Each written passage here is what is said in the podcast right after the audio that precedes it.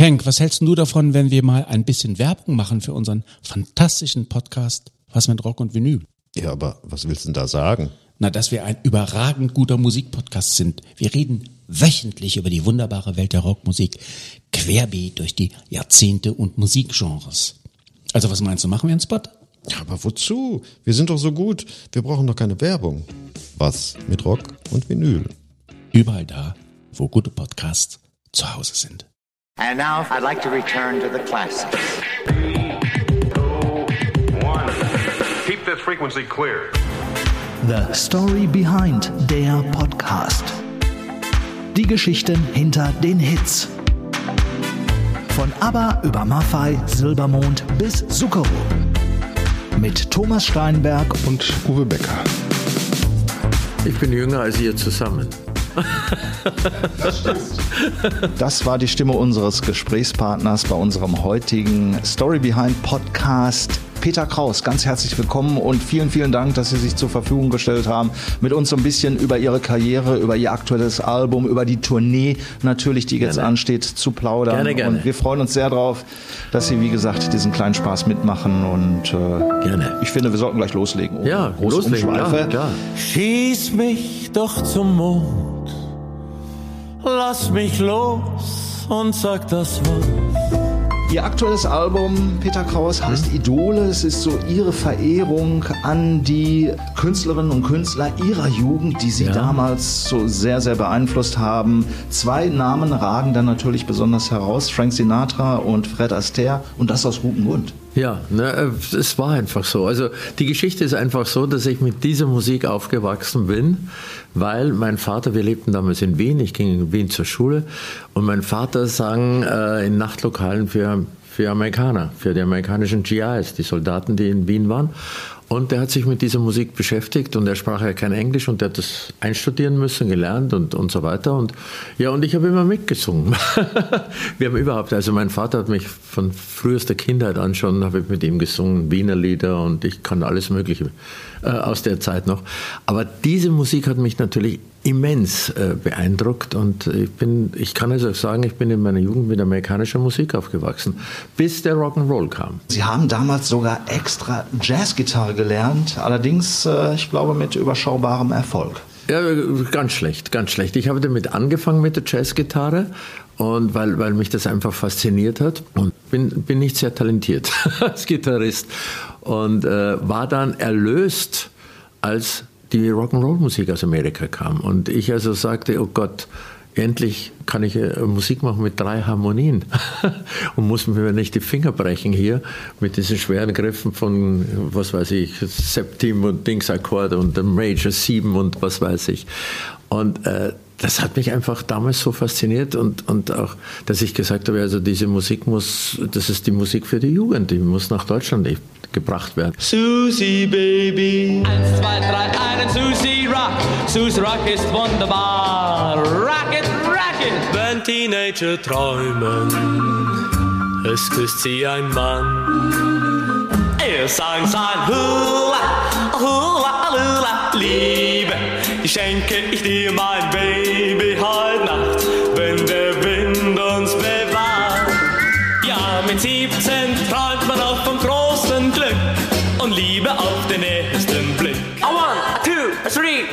sugar, sugar baby. Oh, oh, sugar, sugar baby. Mmm,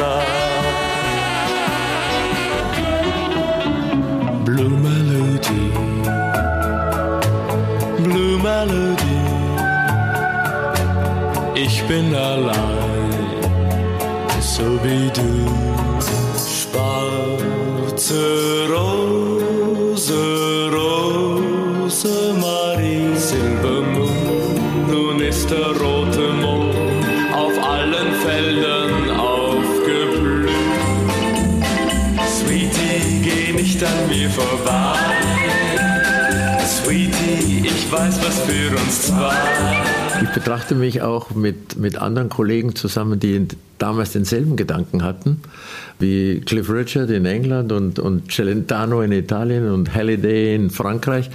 Äh, Ich sage immer, wir sind die Importeure dieser Welle aus Amerika, dieser Rock'n'Roll-Welle. Die hatten die damals dieselben Gedanken. Und ich war damals froh, dass ich mit der schwereren Musik ein Ende machen konnte. Und heute besinne ich mich aus Dankbarkeit wieder dieser Musik. Sie haben gerade das Thema Rock'n'Roll angesprochen. Ja. Rock'n'Roll war eine Musikrichtung, war aber auch irgendwo ein Politikum, weil es mit Rebellion Ja. äh, verbunden war. Und ich glaube, das ist so der Teil dieser ganzen Rock'n'Roll-Geschichte, an den sie sich erst gewöhnen mussten, dass sie plötzlich als Rebell wahrgenommen wurden, als jemand, äh, der den Jugendaufstand quasi nach Deutschland bringt oder wie auch immer. Das war, glaube ich, gar nicht so ihre Intention am Anfang. Ne? Nein, überhaupt nicht. Eigentlich gar nicht. Und das war auch im Grunde genommen die Schwierigkeit. Die Schwierigkeit am Anfang der, der Karriere war ja, dass ich äh, als Rock'n'Roller natürlich, äh, ja, über Nacht bekannt wurde, ja, weil es einfach interessant war. Auf der anderen Seite hätte ich, äh, gingen überhaupt keine Platten in der Richtung, auch nicht die amerikanischen Platten. Also das war einfach nicht, weil die Kids ja noch nicht das Geld hatten wie heute. Und äh, die Eltern erst fragen mussten, das war eine andere Zeit, hast du mal vier Mark für mich? Ich möchte mir eine Single kaufen. Also ich sag so, die Schwierigkeit am Anfang der Karriere war, diesen Spagat zu treffen zwischen Rock'n'Roller, zwischen Neu und Power und so und trotzdem der liebe Schwiegersohn. das war die Schwierigkeit. Aber das ist mir aus diesem Grund äh, leicht gefallen, weil ich im Grunde meines Herzens ja kein Rock'n'Roller war oder auch zumindest nicht bleiben wollte. Mir schwebte eben wie Sinatra vor, Red Pack, äh, Film, Fred Astaire, Musical, davon habe ich geträumt. Und für mich war das natürlich ein tolles Sprungbrett und ich glaube, ich habe es auch ganz gut hingebracht. Das, ja, aber ein echter Rock'n'Roller. Ich sage immer, ich bewundere die echten Rock'n'Roller aus dieser Zeit, ja, die ihr ganzes Leben lang äh, ihre Songs und ihren Stil beibehalten haben, so wie, äh, ich sag Jerry Lee Lewis oder Chuck Berry und so weiter. Und äh, ich finde das toll, ja. Und, und wenn es en vogue war, haben die Stadien gefüllt und wenn es nicht en vogue war, haben sie in einem Kellerlokal gespielt, aber immer ihre Musik und standen zu der Musik. Das wäre ich nie geworden, das hätte mich nie interessiert. Ich, ich habe eine Vorstellung gehabt, Film zu machen, Musical zu machen, alle Register zu ziehen, weil mein Vater hat auch in, in sämtlichen Richtungen gearbeitet. Und dann habe ich immer gesagt, so mit 35 schminke ich mich nicht mehr, da bin ich ein begnadeter Regisseur und da stehe ich nur noch hinter der Kamera, aber auf keinen Fall vor der Kamera. Und äh, ist ein bisschen in die Hose gegangen. Aber ich habe damit nicht gerechnet, dass die Leute mich mit 83 jedoch Rock'n'Roll singen äh, hören wollen. das konnte ich damals nicht wissen. Sie galten ja auch natürlich damals als der deutsche Elvis. Hat Ja. Sie das manchmal so ein bisschen gestört oder war das völlig okay? Ne- Nein, man musste damit, man musste damit umgehen. Das war natürlich für den Anfang gut. Das, meine, das war ganz toll als Beinamen. Aber ich musste, ich habe den nicht gefördert, logischerweise. Weil wir haben in unserer Firma, in, in, dem, in der Produktionsfirma dann ja, äh, das war ja alles geplant, den Ted Herold gefunden, also mein Manager. Und der Ted Herold sollte der deutsche Elvis sein und mir das abnehmen. Und das hat eigentlich auch funktioniert ein bisschen. Ted zum Beispiel hat den, den Elvis unheimlich nachgemacht, ja, konnte ihn auch gut nachmachen, hat die Bewegungen einstudiert. Das hat mich alles nicht interessiert. Ich wollte eigene Figur schaffen, also ich wollte nicht jetzt, ich, ich bin gekniet vor Ehrfurcht vor Elvis Presley, aber wollte auf alle Fälle ganz anders sein, bis auf den Hüftschwung, den habe ich ein bisschen übernommen.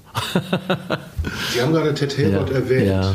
der ja ein trauriges Ja. Schicksal erlitten hat. Ähm, Wie haben Sie das wahrgenommen damals, als er äh, auf diese tragische Art und Weise gestorben ist? Haben Sie noch Kontakt zu ihm gehabt? Viele hatten ja bis zum Schluss gar Ja. keinen Kontakt mehr mit ihm. Ne? Also ich will, ich will jetzt nicht äh, überheblich sein, aber ich habe versucht, ihm einige Male zu helfen. Ja? Ich habe ihn eingeladen in die Fernsehsendung, die ich zu meinem 50. gemacht habe. Alles Mögliche. Ich habe hab wirklich versucht, etwas für ihn zu tun. Äh, wir haben sogar noch in einem ein Open Air gemacht in Österreich, wo er ankam und er hat mich immer enttäuscht, muss ich ehrlich sagen.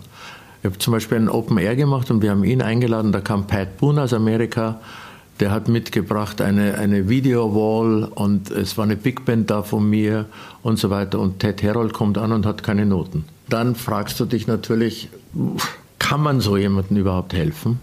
Und er hat dann mit Halbplayback so seinen üblichen Auftritt, den er so, weiß ich, auch in kleinen Lokalen vielleicht machte, da auf der Bühne abgezogen, wo eine Big Band spielte. Da war noch äh, aus Österreich da ein toller Rock'n'Roll-Sänger, Pat Boone und ich. Also, dass er da nicht ankam, war vorprogrammiert, das ist klar. Aber äh, man konnte ihm nicht helfen, das weiß ich nicht. Und es war traurig. Ja. Es haben viele gesagt, dass Ja. sie ihm helfen wollten, aber äh, er war wohl jemand, der sich nicht gerne helfen lassen wollte Nee, von anderen Menschen. nee. Ich würde noch einmal kurz auf das zu sprechen kommen, Ja. was Sie vorhin gesagt haben, ähm, dass äh, die ähm, Rock'n'Roller alle ihr Ding immer durchgezogen haben, egal Ja. ob da zehn Leute gestanden haben oder 5000 oder 10.000 oder noch mehr. Aber ich glaube, sie sind auch nicht immer vor Tausenden von Menschen aufgetreten. Nein, nein, nein, nein, im Gegenteil. nein, es ist, war sehr unterschiedlich, meine Karriere. Da ging es ab bergab und bergauf. Und, aber äh, ich meine, das ist normal. Das ist so. Es gab ja damals auch keine Talentshows oder äh, irgendwas im Fernsehen. Na Gott sei Dank, da- sonst hätten wir viel Konkurrenz bekommen. Genau. Und Sie mussten sich ja auf Ihre ganz persönliche Art und Weise durchsetzen. Können Ja. Sie vielleicht einfach mal den jungen Leuten heutzutage beschreiben, wie man damals als Künstler Karriere machte? Ja, also wie man Karriere machte, bei mir war es natürlich ein, ein reiner Glücksfall. Das, das kann man nicht einfach jemandem empfehlen. Aber was man empfehlen kann oder was ich damals gesagt habe, und das habe ich durchgezogen in meinem Leben, eine Karriere geht immer bergauf und bergab. Ja? Und in dem Moment, wo es bergauf geht, sollte man versuchen, die neuen Ideen unterzubringen, die zu verkaufen, die Connections zu holen, wo, wen, wer, wer, wer dafür zuständig. Denn wenn es bergab geht, interessiert sich kein Mensch dafür. Ja? Und das war so immer mein Prinzip. Ich habe immer am, an einem Höhepunkt meiner Karriere versucht, etwas Neues zu starten und habe es deshalb durchgezogen, weil man da in dem Moment Aufmerksamkeit hat für einen. Der Nachteil ist es, es gibt auch Karrieren, wo die sagen, ja gut, jetzt am Höhepunkt und jetzt koste ich das aus und jetzt gehe ich zwei Jahre, fahre ich mit dem Segelboot um die Welt herum und dann versuche ich wieder.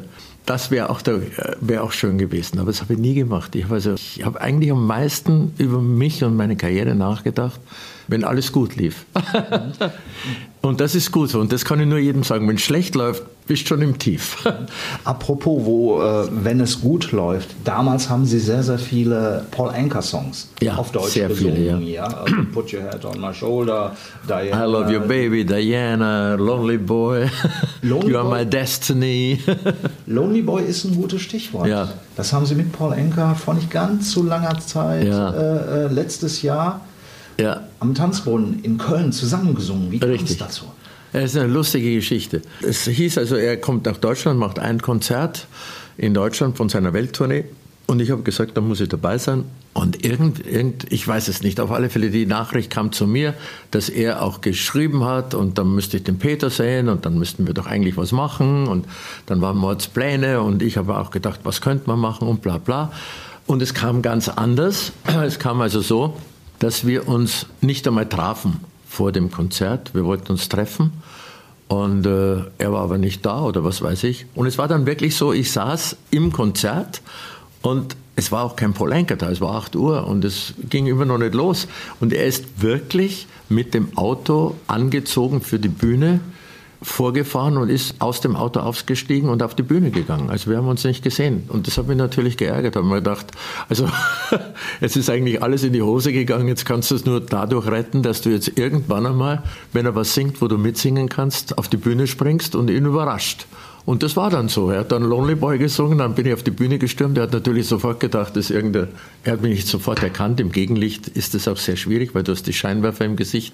Und äh, hat sogar die Hand noch so ausgestreckt. Und dann habe ich aber genau in den Augen gesehen, jetzt hat er mich erkannt. Ja, zuvor hat er noch geschaut, wo ist mein Bodyguard, der muss mir helfen. Und äh, ja, dann bin ich einfach eingestiegen und habe mit ihm gesungen. Und hinterher haben wir uns sehr nett noch unterhalten. Es war eigentlich sehr schön und es war ein toller Moment. Wollte ich gerade sagen, ich hatte das Glück, dieses Ja. Konzert auch miterleben zu dürfen. Und es war in der Tat so, wie man im Englischen gerne sagt, a pivotal moment, also ein, ein ganz spezieller Moment, wie sie auf die Bühne gingen Ja. und, und wie er erst so ein bisschen so zurückhaltend, so wie sie es Ja, gerade auch sehr nett beschrieben haben, und dann erkannte, das ist er ja wirklich.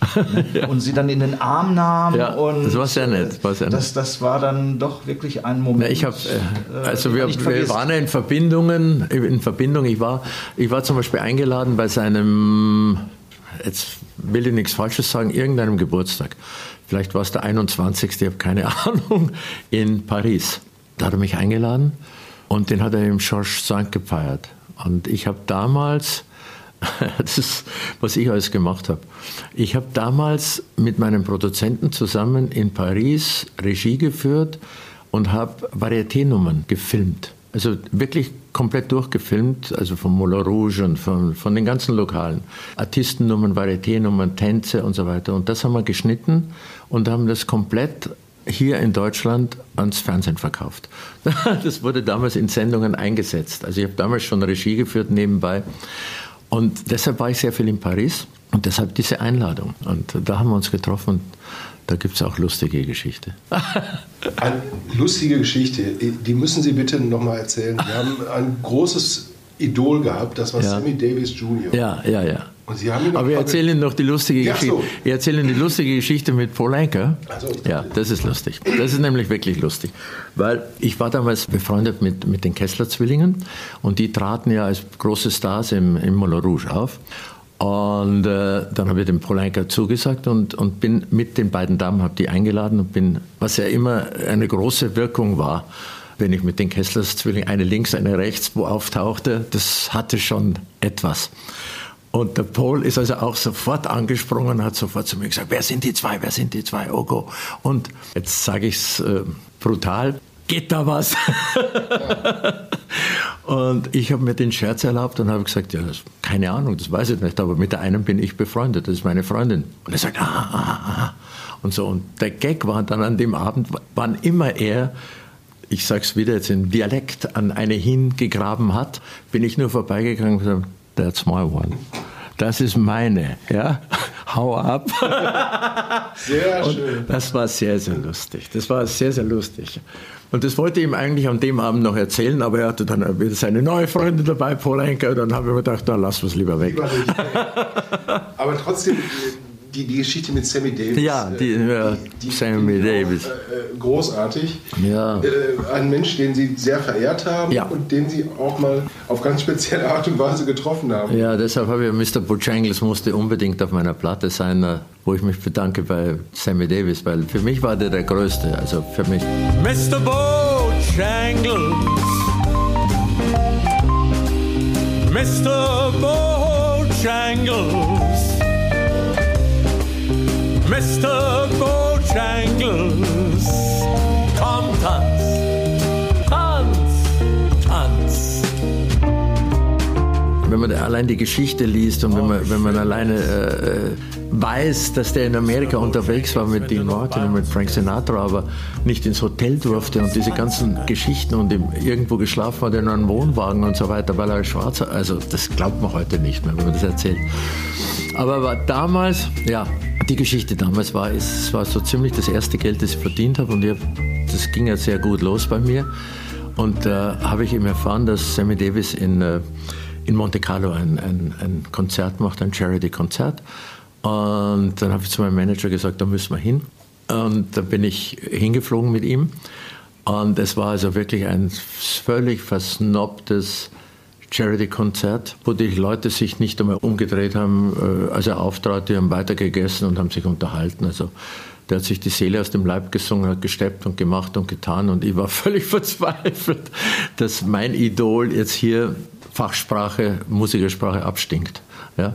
Und wir waren dann in einem Lokal daneben, das ist so eine dunkle, wie ein Schiffswrack, also sehr finster und so mit langen Tischen, weiß ich noch genau. Und ich saß mit meinem Manager Mendelssohn. Ja, und plötzlich kamen die Musiker von ihm rein, also seine speziellen Musiker, Drummer und Bass und so. Und hatten ihn dabei und setzten sich hin und er saß neben mir. ich habe natürlich überlegt, Moment, was sage ich jetzt? gerade, wie sprichst du jemanden an, der äh, gerade etwas nicht sehr Schönes erlebt hat? Und da sprach er mich an und sagte, hey man, uh, do you speak English? Und ich sagte ganz schnell, yes, I do, of course I do. Und, äh, und dann sagte er, yeah, that's great, man, but I can't talk with you, I'm completely stoned. Und dann ist, er, ist sein Kopf wirklich auf die Tischplatte gefallen und hat geschlafen. Und dann hat er, lag er da 20 Minuten oder 30 Minuten und dann sind sie irgendwann mit ihm wieder abgezogen. Das war meine große Begegnung mit Sammy Davis, auf die ich sehr stolz bin. Und Ihre Version auf dem neuen Album, Ja. Idole, Bojangles, die hat natürlich auch ein bisschen was. Ja, das, ich bin sehr stolz auf die, das gefällt mir. Mr. Bojangles. Mr. Bojangles. Mr. Bojangles. Komm, tanz, tanz. Wie haben Sie dieses Album empfunden, Idole? Wir haben schon mal drüber gesprochen, wie es entstanden ist und mit den Klassikern drauf und Ihre Art der Herangehensweise. Sind Sie mit den Reaktionen zufrieden gewesen, was Medien, was Fans anbetrifft? Ja, eigentlich ja, weil, weil der Tenor doch durchgekommen ist. Ja, also man, ich höre das einfach gern, wenn jemand mir schreibt oder mir sagt, ist toll, wie du deine Karriere machst, du erfindest dich wieder neu und so weiter. Das sind eigentlich die, die Worte, die ich hören will. Ja? Ich betrachte meine Karriere immer so, ich sage Sugar Baby, okay, das wollen die Leute hören, meine Visitenkarte, die gibt mir die Möglichkeit, etwas Neues zu präsentieren. Und das habe ich immer versucht und manchmal haut es hin. Und diesmal haut es eigentlich sehr, sehr gut hin oder zumindest sehr zufriedenstellend für mich, weil ich eben diese Musik liebe und sehr gern singe. Also ich wollte Sie auch eigentlich für das Album noch loben. Ich finde es auf ganz, ganz schöne Art old-fashioned, wenn ich das mal so sagen darf. Auf eine wirklich äh, ganz sympathische Art old-fashioned. Aber ich finde es auch mutig, sowas zu machen, weil ähm, wir leben ja in Zeiten von Hip-Hop, Rap und weiß der Geier was. So ein Album aufzunehmen, äh, muss man sich da durchsetzen als Künstler oder sagt die Plattenfirma sofort, machen wir? Naja, die Geschichte des Albums ist eigentlich so, dass in der, in der Corona-Zeit mich mein, mein Musiker, der André äh, Tolba, der Gitarrist, angerufen hat und einfach gefragt hat, was machst du? Und ich sage, mir ist langweilig. Ich sehne mich nach Auftritten. Wir haben keine Auftritte. Es geht nicht. Es wurden ja Konzerte immer verschoben, die wir hatten, aber die wurden verschoben. Äh, Und was machst du? Und da sage ich, ja, du, momentan äh, bin ich da im Netz und dann schaue ich, ob die irgendwie so Karaoke-Playbacks haben von alten Nummern, die ich früher gesungen habe und die immer noch gerne höre. Und so ist das entstanden. Ich gesagt, ich habe mit Ipanema angefangen, Girl from Ipanema, habe ich einen Text gemacht und sage, das singe ich immer. Ja, aber wozu? Ich schicke dir ein Playback. Dann hat er Gitarren-Playback geschickt und so und dann habe ich draufgesungen, sagte, so super Text. Haben wir keine Genehmigung bekommen dann für den Text, also er wird nicht an die Öffentlichkeit gehen. Und so ging das die ganze Zeit hin und her. Und dann haben wir uns so gegenseitig, ich habe drauf gesungen, aber ganz einfach, so mit Handy zu Hause und Laptop. Und irgendwann haben wir gesagt, ja Mensch, du, da könnte man doch eine Platte draus machen. Und nachdem mein absoluter, mein Idol der Jetztzeit ist Diana Krall. Also eine Frau, die auch mit Trio arbeitet, die ein sensationelles Jazzpiano spielt. Und ich mich eigentlich immer schon nach einer, gesehnt habe, nach einer, einer ruhigeren Zeit und auch gerne die jungen Leute ein bisschen dahin führen würde, dass sie irgendwo sitzen, gemütlich und zuhören. Und es muss nicht jede Nummer lo losgehen mit Hände hoch. wir gesagt, machen wir eine Platte. Und was zur Firma, die, die Frage kann ich nicht so beantworten, weil er der Produzent ist. Er hat es vorgespielt und die Firma hat Gott sei Dank gesagt, das interessiert uns sehr. Haben wir uns sehr gefreut darüber, oder ich. Was ich sehr schön finde an dem Album, ist halt diese, diese intime Atmosphäre, diese Bar-Atmosphäre. Das ist einfach die Zeit, an die ich mich auch in meiner Jugendzeit erinnere. Ja? Äh, Ich, ich habe ein Mädchen eingeladen, ein hübsches, dann bin ich in irgendein Lokal gegangen, wo Jazzmusik war und da sind wir gesessen, haben schon ein Glas Rotwein getrunken, ein Wein, Kerzenschein und vielleicht ein bisschen getanzt, eng natürlich. L'amour Hatscher nennt man das in Österreich. und das, ja, und ich meine, ich finde das nach wie vor, ich finde das nach wie vor schöner oder ich würde das den Jugendlichen äh, immer wieder empfehlen, als auf irgendein so Festival zu gehen, wo man rumhüpft und in die Hände klatscht und schreit und tobt. Und ist auch lustig, aber hat nichts von dem anderen. Aber Jugendliche können Sie auch mit diesem Album erreichen, denn Sie haben da jemanden auch dabei, der bei 20-Jährigen, glaube ich, genauso gut ankommt wie bei 60-Jährigen und der ein großartiger Musiker ist, ein großartiger Pianospieler, Saxophonist und ich weiß nicht, was er noch alles drauf hat. Das ist Helge Schneider, der eigentlich ja alles in sich vereint. Schlagzeug kann er, glaube ich, auch. Wie ist es zur Zusammenarbeit mit dem gekommen? Es ist einfach so gekommen, dass wir die Demos wirklich gemacht haben in Trio, logischerweise. Und dann hat André gesagt, du, du kennst doch die, ich kann ja nicht auf jeder, auf jeder Nummer jetzt ein Gitarrensolo machen. Da muss irgendwas anderes auch noch passieren. Das passiert ja auch bei Diana Krall, dass die mal Gäste hat und so weiter. Und dann hat er gesagt, du kennst doch Leute und ich kenne Leute und ruf mal an. Und ich habe als erstes habe ich äh, meinen alten Freund Götz Alsmann angerufen, der ganz auf derselben Linie liegt. Ja, ich, mein, ich habe noch nie so schnell begeisternde Worte der Zustimmung gehört, wie, wie von den Teilnehmern auf dieser Platte. Auch Till Brenner, den habe ich angerufen, hat gesagt, ja, wenn du Swing machst und Jazz, ich, bin ich dabei. Und Helge war überhaupt äh, der Höhepunkt, weil der hat gesagt, ja, das ist doch super. Was, was singst du? Ja, da kann ich doch Saxophon spielen. Was singst du noch? Da spiele ich Vibraphon. Was singst du noch? Ja, das, da, da, was, was, was mache ich da? Da, da spiele ich Klavier. Da spiele ich Klavier. Also der hätte am liebsten die ganze Platte gemacht. Es war eine sehr schöne Zeit. Das war sehr schön. Ich habe mich sehr begeistert. Ja, noch nie, noch nie war das Glück mir so nah. Traum wäre natürlich, wenn die auf meiner Tournee spielen würden, aber das kann ich mir nicht leisten. mit Helge habe ich ja gemacht und mit Götz habe ich sogar live gemacht und mit, ja, das macht Spaß. Gibt es sowas wie so ein Favorit auf dem Album für Sie, wo Sie wirklich sagen, ist es vielleicht Mr. Bojangles oder ist es die Rosemarie ganz am Schluss? Schwarze Rose,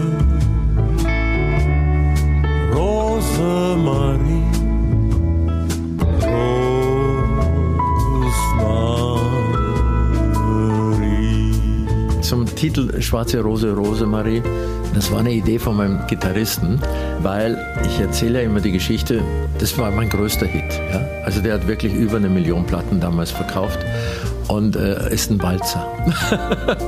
also ein Rock'n'Roller, der einen Walzer singt. Und ich wollte das Lied eigentlich nicht singen. Ich wollte es einfach wirklich nicht singen. Und äh, weil ich gesagt habe, also Walzer, das ist, ist nicht mein Bier. Ja, es muss swingen, es muss grooven. Und dann kam der, der andere und gesagt, warum, du möchtest immer swingen und du möchtest immer alles im Swing-Stil singen. Sing doch einfach mal Schwarze Rose im Swing-Stil. Habe ich gesagt, das geht nicht, das ist ein Walzer. Hat er gesagt, du, ich werde dir zeigen, wie es geht. Und, und schon war ein Playback wieder da. und dann fand ich es toll. Ich finde es wunderschön geworden. Es war ein Experiment eigentlich. Dieses Album schreit natürlich geradezu danach nach einer Fortsetzung. Wird es die geben?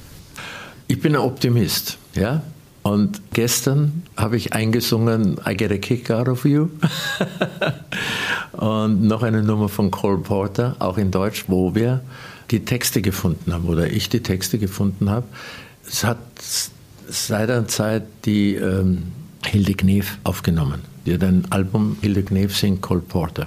Und das sind sehr, sehr gute Texte noch von Mischa Mleineck, mit dem ich auch damals zusammengearbeitet habe.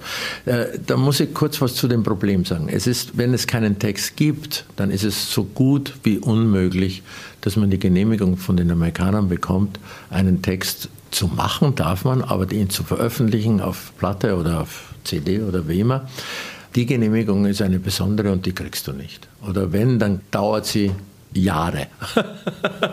also wir haben zum Beispiel noch einen Song in petto, das ist von ähm, Eric Clapton, Wonderful Tonight. Die habe ich eingesungen, noch, die sollte auf der Platte sein, aber wurde nicht genehmigt, der Text. Also dann konnten wir sie nicht rausbringen.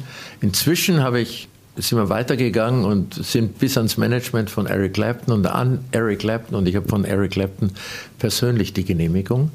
Also das Ding wird irgendwann mal erscheinen.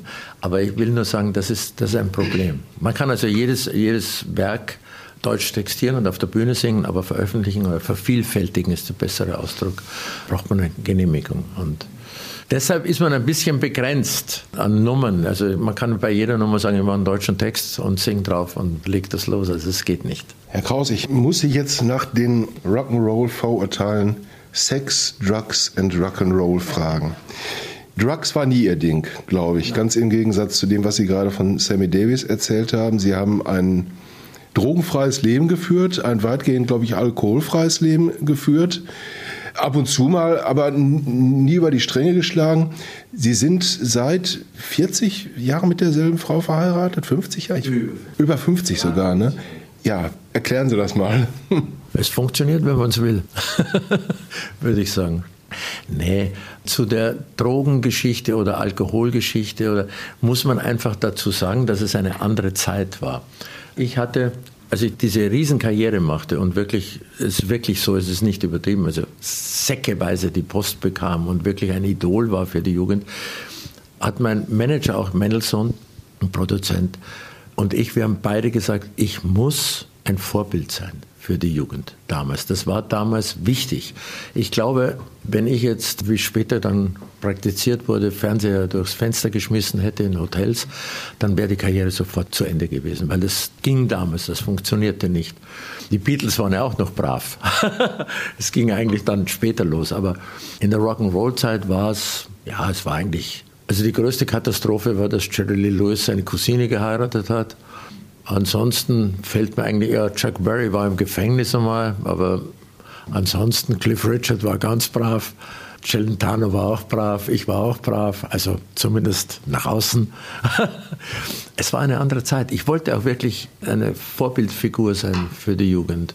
Ich glaube, dass dieses Gedankengut ist gestorben in der Zwischenzeit. Sie haben die Frage mit Ihrer Frau ganz kurz nur beantwortet, aber ich glaube, es ist schon eine große Ausnahme, was Sie da hingekriegt haben. Und Sie mussten Ihre Frau ja auch um Erlaubnis fragen, als Sie jetzt nochmal auf Tournee gehen wollten. Habe ich irgendwo gelesen nach dem Motto, eigentlich hätte sie sie auch ganz gerne weiter um sich gehabt. Also das ist ja auch ein Zeichen für eine gute Ehe, wenn man sich nicht ständig aus dem Weg gehen möchte.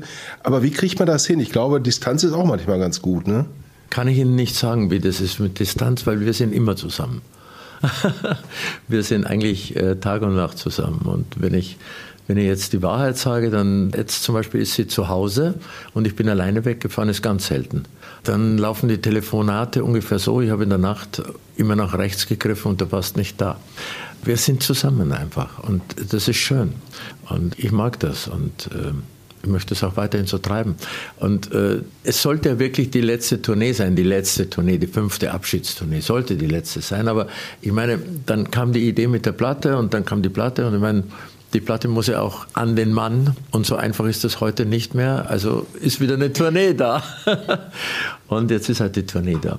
Und äh, meine Frau, ja, was soll sie dazu sagen? Sie sagt, sie ist verliebt in mich und sie liebt mich und, und was macht dich glücklich? Ich sage, ich möchte auf Tournee gehen. Na, dann ist erledigt wieder der Fall. Und dann ist wieder, sagt sie ja. Aber sie wird wahrscheinlich, ich weiß nicht, ob sie diese Tournee mit. Wir haben den ein, einzigen Unterschied, den wir gemacht haben. Ich habe immer Tourneen gemacht zwischen 25 und 30 Städten und die in einem durchgezogen mit, also immer noch fünf Konzerten, ein freier Tag. Diesmal, jetzt machen wir zum ersten Mal in meinem Leben die Tournee so in Blöcken, also drei Konzerte, vier Konzerte, zwei Wochen Pause, eine Woche Pause. Das, glaube ich, tut auch mir gut. Und äh, ich weiß noch nicht, ob sie mitfährt oder, oder ob sie Lust hat. Oder es, es ist eine Sache der Gesundheit auch, der täglichen Verfassung, die ja an Konstanz etwas nachlässt im Alter. Was dürfen denn die Fans überhaupt erwarten auf dieser Tournee? Wie wird das Programm ausschauen? Natürlich werden Songs des aktuellen Albums Idole ein ganz wichtiger Bestandteil werden, aber was darf man sonst noch so, wenn Sie das schon verraten können, erwarten? Sicher kann ich das sagen. Im Grunde genommen, äh, es, mein, mit dem, was wir dem Publikum eigentlich geben müssen und was sie erwarten von uns, kommen wir schon auf über zwei Stunden. Das sind einfach die Rock'n'Roll-fetzigen Songs mit Elvis Presley Medley, das ist logisch. Und äh, dann, meine Idole sind ja auch so wie auf der letzten Tournee schon meine Kollegen von damals. Also ich habe die Nummern von Bill Ramsey gesungen, von Vico Toriani und Nana Gualdi und, und was weiß ich. Das ist alles drinnen. Also die, die Songs, die die Leute einfach wahnsinnig gerne hören. Ja, und dann meine Songs natürlich, meine Visitenkarten, wie ich sage. Und dann eben kommt noch dazu, und das macht das Programm noch äh, bunter und, wie soll ich sagen, breitläufiger oder wie, eben die neue Platte. Und dann ein bisschen Humor, ein bisschen Selbstironie, ein bisschen Spaß. Ja. Und dann sind wir schon auf zwei Stunden. Das auf jeden Fall. Wie, wie sieht es überhaupt aus für Sie, wenn Sie sich so die deutsche Landschaft anschauen, auch was Talente, was auch vielleicht jüngere Acts anbetrifft, vor allen Dingen auch live auf der Bühne? Sie waren letztens, habe ich gelesen, bei der Show von Sascha in München, die haben Sie gesehen, die haben Sie sehr gelobt. Was hat Ihnen da besonders gut gefallen? War es dieses Revue-artige This is my life, das ist mein Leben, mit Moderation über die Jugend erzählt, dann die passenden Songs dazu. Ist das auch vielleicht ein Weg für die Zukunft, also auch für jüngere Künstler? Ja, es, Sascha mag ich natürlich sehr gut, weil er ein toller Interpret ist und vor allen Dingen ein Entertainer ist, nicht nur ein Sänger. Mir gefällt einfach diese Form. Das ist ja im Grunde genommen nichts als auf die Bühne gebrachte Fernsehsendungen, wie wir sie früher gemacht haben, wie Hallo Peter war oder was Sendungen oder was weiß ich, was Alexander gemacht hat. Und das fand ich einfach sehr mutig, sowas mit Ballett auf die Bühne zu stellen und der Titel ist gut. Also ich fand das einfach gut ich bin begeistert und wie gesagt mutig, mutig, dass er das macht und deshalb habe ich gesagt, da muss ich hin. Denn äh, ein bisschen, ich finde es einfach, was heute gemacht wird, so finde ich für mich ein bisschen langweilig. Also es geht gleich los mit einem riesen mit Demme und es wird geklatscht und getobt und, und das zwei Stunden lang ist, ja. Also ich bin nicht der große Fan der heutigen Partystimmung. Ich muss das nicht haben. Ich liebe Konzerte oder eben kuschelige Konzerte im Jazzclub. Waren Sie auch überrascht, dass die allererste Single, die sich Sascha damals als Kind gekauft hat, nachts, wenn alles schläft, von Howard Carpenter war? Und es war ja wirklich so. Ja, ja, ja, ja. Naja, das, das, jeder hat so irgendwie. Ich höre auch das oft, also das höre ich von Fans überhaupt sehr oft, dass die sagen, die erste Single, die ich von meiner Mutter bekommen habe, das war deine und ich glaube, man hängt da sehr, sehr dran, oder? So habe ich natürlich nie so erlebt in dem Sinn, weil ich schon als Kind immer rumgesungen habe mit meinem, mit meinem Vater und so weiter. Ja. Wie geht's nach der Tournee weiter für Sie? Gibt es da schon weitergehende Pläne oder ist das jetzt erstmal alles ganz weit entfernt? Das ist wirklich noch weit entfernt. Das ist weit entfernt. Da muss man, glaube ich, schon ein bisschen realistisch denken und sagen, also gut, dann bin ich ja wieder ein Jahr älter. Also dann werden sich die Gedanken vielleicht auch ein bisschen ändern. Also das, das weiß ich nicht. Also so weit denke ich nicht. Ich denke ungern zurück und denke auch nicht zu gern zu weit vor, aber sehr intensiv auf die unmittelbar kommende Zeit. Herr Becker, ich glaube, Sie haben dazu auch noch eine Anmerkung. Ja, ich habe dazu in der Tat eine Anmerkung, weil wir wollen nicht verschweigen, dass Peter Kraus über 80 Jahre alt ist. Und ich habe mal ein Interview gemacht mit Max Greger. Das fand ich sehr spannend, weil er zu mir sagte, das war nachmittags irgendwann von einem Konzert, und der sagte, ah, Herr Becker, mir geht's heute gar nicht gut. Ich habe Rückenschmerzen äh, und so weiter. Mir tut das rechte Bein weh. Und deshalb freue ich mich umso mehr auf den heutigen Abend. Dann habe ich gesagt, Herr Greger, das passt irgendwie nicht zusammen. Also Sie haben Schmerzen, freuen sich aber auf die Bühne. Wie kann das sein? Dann hat er gesagt, wissen Sie, das ist so. Zehn Minuten bevor ich auftrete, ist alles weg. Da habe ich keine Schmerzen mehr, da äh, denke ich an nichts Unangenehmes mehr. Da freue ich mich einfach nur auf diese zwei Stunden und auf das, was da passiert. Und ähm, deshalb ist das für mich so eine, so eine wunderbare Schmerztherapie, im Grunde auch auf der Bühne zu stehen. Geht es Ihnen manchmal ähnlich? Naja, zum Glück habe ich die Schmerzen, die Max Greger hatte, noch nicht. Vielleicht kommen die noch. Aber ich weiß natürlich aus vielen Erzählungen, dass es gibt Leute, es gibt Schauspieler, die stehen zwei Stunden auf der Bühne und gehen dann mit dem Rollator nach, heim, nach Hause und kommen auch so hin. Es, es funktioniert, es funktioniert. Also ich muss dazu ehrlich sagen, mein, natürlich, wenn ich am Morgen aufstehe, ist auch nicht mehr so wie früher, ja, dass ich aus dem Bett rausspringe wie ein Wahnsinniger. also ich muss schon ein bisschen strecken und dehnen und machen und tun, aber das tue ich gerne. Aber die Tatsache ist, dass ich auf der Bühne auch natürlich total das Alter vergesse. Total. Also ich drehe mich um und die sind zwar alle jünger, meine Musiker, aber sie sind inzwischen auch ein bisschen reifer geworden. aber man vergisst alles, ja, das ist richtig. Und Max, ja, Max war äh, auch ein totaler Bühnenmensch, also den ich liebte auf der Bühne. Mit Max habe ich ja die erste Tournee meines Lebens gemacht. Also. Und dazu muss ich aber sagen, auch zum guten alten Rock'n'Roll, damals ist Max Greger ans Mikrofon gegangen hat gesagt, und jetzt Peter Kraus. Und dann ist er links abgegangen und dann sind noch einige Musiker von der Big Band aufgestanden, sind abgegangen aus Protest gegen Rock'n'Roll. Das muss man sich einmal geben. Und rechts bin ich rausgekommen und dann habe ich meine drei, vier Lieder gesungen. Das waren eben so bunte Abende. wo also Ilushide Jazz sang oder was weiß ich, oder Zauberer war und so, und Max Greger seinen kleinen Miller spielte. Und dann habe ich meine Dinge abgezogen, dann bin ich wieder gegangen, dann sind die Musiker wieder gekommen und dann ist der Max wieder gekommen. Und wir haben kein Wort miteinander gesprochen. Und die Situation hat sich dann eigentlich so gelegt, dass der Rock'n'Roll natürlich in die Höhe schoss oder bekannt wurde oder die Leute den plötzlich liebten und Plötzlich war ja die Zeit, hat sich ja jeder Schlagersänger eine Gitarre umgehängt und hat in der Luft rumgeschlagen davor. Das war der Grund, warum ich gesagt habe, ich hänge mir keine Gitarre mehr um, weil ich kann Gitarre spielen. also ich bin kein Luftgitarrist. Außerdem möchte ich mich bewegen und der Gitarre ist das ist ja nur in, im Weg. Und das ist eine ganz lustige Geschichte. Und ich habe dann gehört, dass der Max Greger in seinem neuen Programm jetzt Raunchy spielt. Das war so ein Saxophon-Hit, Rock'n'Roll-Saxophon-Hit. Und er geht dabei auf die Knie. und da habe ich mir gedacht, so, das schaue ich mal an. Und dann habe ich in dem Deutschen Museum, wo ich auch mein erstes Konzert damals gegeben habe, habe ich ihn besucht und habe mir das angeschaut hinter der Bühne. Und dann kam er von der Bühne runter und dann haben wir uns eigentlich nur angeschaut und haben uns verstanden. Wir haben kein Wort darüber geredet, aber es war klar. und dann haben wir wieder eine Tournee gemacht und weiß ich noch, da bin ich sogar mit ihm zusammen in seinem Privatwagen gefahren. Und er hat mir immer, auf meinen Wunsch hat er mir immer Valentin-Stories vorgetragen. Er konnte unheimlich gut Karl Valentin nachmachen. Er hat die ganzen Geschichten. Wir haben einen riesen Spaß gehabt auf der Tournee. Ich finde das eine schöne, schöne Episode, weil über dieses Zusammen. Wir haben nie darüber gesprochen, aber es war klar.